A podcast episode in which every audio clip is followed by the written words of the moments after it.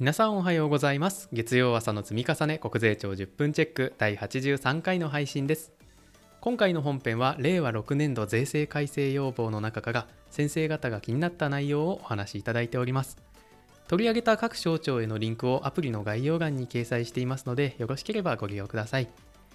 また声で届ける税務通信の更新情報は税務研究会の公式ホームページで毎週アップをしております。そちらでも参照元のリンクをお知らせしていますのでパソコンでこの配信をお聞きの方はぜひ税務研究会ホームページを覗いてみてください。それでは早速本編参りましょう。どうぞ。おはようございます。税理士の村木です。おはようございます。税理士の米津です、まあ、年末調整と税制改正の要望が出てくるとちょっとだんだんこう心臓が痛くなってきますね。年末感が出てきますね。うん。はい。このシリーズは国税庁の新着情報のうち重要性の高いものを2人で話すトーク企画です我々2人の勉強会に参加するイメージで聞いていただければというふうに思います。また若いリスナーさんが多いそうなんでなるべく噛み砕いてお話しできればと思います。ということで今回は8月末のタイミングで今年も出揃いました税制改正要望の内容を村木先生と一緒に見ていきたいと思います。各まあ省庁から出ているんですけれどもちょっとその中でも、えー、と今回いくつかよりすぐって確認をしていきたいと思いますけれどもまずはあの金融庁の税制改正要望から見ていきましょうかね。村木先生この中で、えー特に気になっている部分とかあの注目すべきところはどちらでしょうかズバリ。私の個人的な興味なので あの皆さんとは違うかもしれませんけど金融庁でいうと3つほどありましてクロスボーダー投資への租税条約適用についてって話とテリトリアル課税という話とあと暗号資産に対する取り扱いということで簡単にご説明すると、うん。クロスボーダー投資の話って何を言ってるかというとファンドを介してクロスボーダーで投資してもらうとでそういう場合ってこの国と国との間の租税条約で源泉地国所得源泉地国での源泉徴収を免除する措置っていうのが租税条約で大体ありますと。ただその免除を受けるためにファンドではなくてファンドの先にいる投資家、まあ、受益者ですねの投資家レベルでそれぞれが租税条約の手続きをしないといけないんですよね。これって実務上難しくて結局できてないっていうのがあるのでじゃあ投資家レベルじゃなくてファンドレベルでファンドがまとめて投資家に代わって租税条約の減免手続きをすることができるような手続きを入れましょうと。いう話があるのでこれは前向きな改正だなと思って見てました。なるほど。前向きな改正ですね。うんですね、これはもう歓迎だと。あと、テリトリアル課税ってのは去年もあったんですけど、マニアックな話で、銀行が海外進出する場合に、支店で海外進出するんですけど、うん。せざるを得ないんですけど、その時に支店で進出する場合と子会社で進出する場合で税負担が違うと。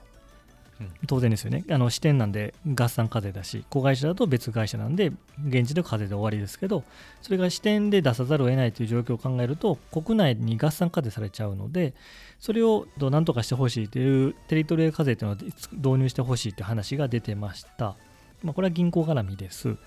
で、最後に暗号資産の話で、令和5年度の改正で、ありましたねえっと、うんじありましたよね。自己発行、自己保有の暗号資産は自家評が不要っていうのがあったと思うんですけど、これをもっと踏み込んで、自己発行じゃないもの、第三者保有の暗号資産についても、期末自家評価を不要にしてはいかがですかという案ですね。まあ、これ、だから暗号資産、案外国として積極的に押してくるなっていうのは見てて思いましたけど、基本的には納税者にとってはプラスなので、いいのかなと思って見てました。なるほど。Web3 推進に向けたいいろいろ環境整備をうん、していこうという前向きな姿勢ですねこちらも。ね。ありがとうございます。で続いて厚生労働省の方でもあのいくつかピックアップしていただいているものがありましたけど面白かったのは、面白いと怒られますけど、面白かったのは、1人当たり5000円以下の飲食費っていうのは、うんうん。交際費から除外できるのがありますよね。はいはい。で最近の物価の動向を踏まえると、うん5000円で収まりませんと。そうですね、うん、なので、うん、単価を上げてくれっていう要望です。そうですね、うん厚生労働省が出すんだと思って見て面白かったんですそうそうそう。こうこうニュースでも出てましたけどね。厚生労働省の管轄なんだと思って面白いですよね,うん、面白かったですね。まあでもただこの単価の話を言うんであれば、うん。会社が支給する食事うんって非課税になる場合がありますけど、うん。あれ月3500円なんですよね。どうやったら3500円に 収まるんでしょうね。あのお味噌汁とご飯みたいな、ですよね。だからこれ、健康促進とかそっちの話でいくんであれば、うん。ね、食事支給の非課税枠を広げてほしいなってのが思いましたけど、うんそうですね。うん。ぜひこの声も届いたらいいですね、はい。そうですね。あとは本丸っていうんですかね。経済産業省の方からも例年通りたくさんの改正要望が出ていますけれども村木先生の方で気になっているものたくさんあると思いますけれども教えていただけますか？経済産業省の改正が我々にとって一番大きな改正項目なので、ちょっと見ていきますとまず新設で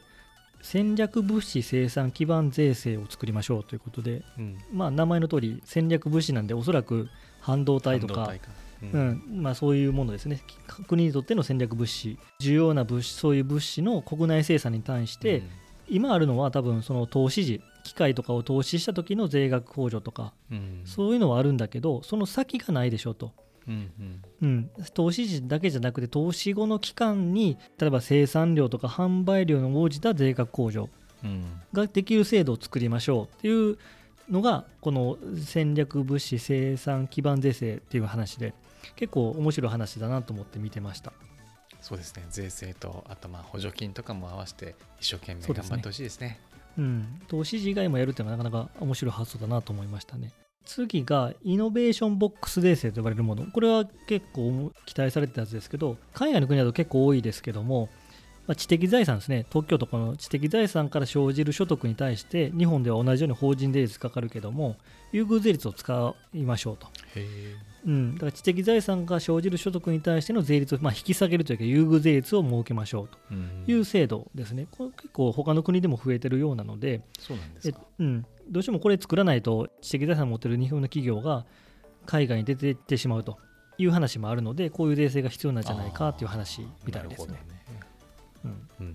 あと続きまして例年通り賃上げ税制は変わるようですが特にあの赤字の中小企業ですかね、うん。うん。で基本的に赤字であれば税額が出ないので税額控除が使えないと。うん。そうですねでも、うん。ですよね。だそれだと赤字の会社へ、ね、賃上げのインセンティブが働かないので、うん赤字の会社でもそういう控除取れない部分の金額を繰り越しする制度を設けましょうという制度が考えられてます。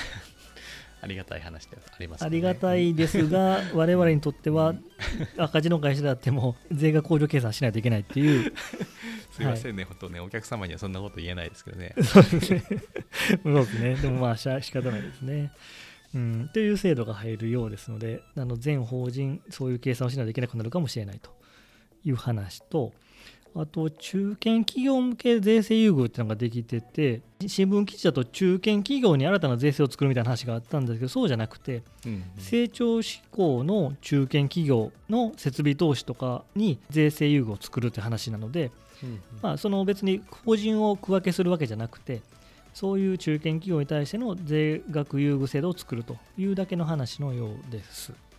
なるほど、まあ、中小企業向けの優遇はたくさんあったけれども、そうじゃなくて、まあ、中小企業以外のところにもやっていこうっていう、シンプルにそんな感じなんそうですね、まあ、成長の可能性がある中堅企業向けにまた別に作りましょうみたいな感じですかね。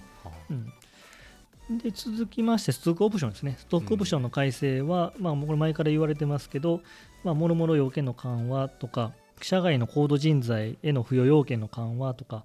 権利行使限度額、年間1200万の引き上げとか撤廃という話が上がってます。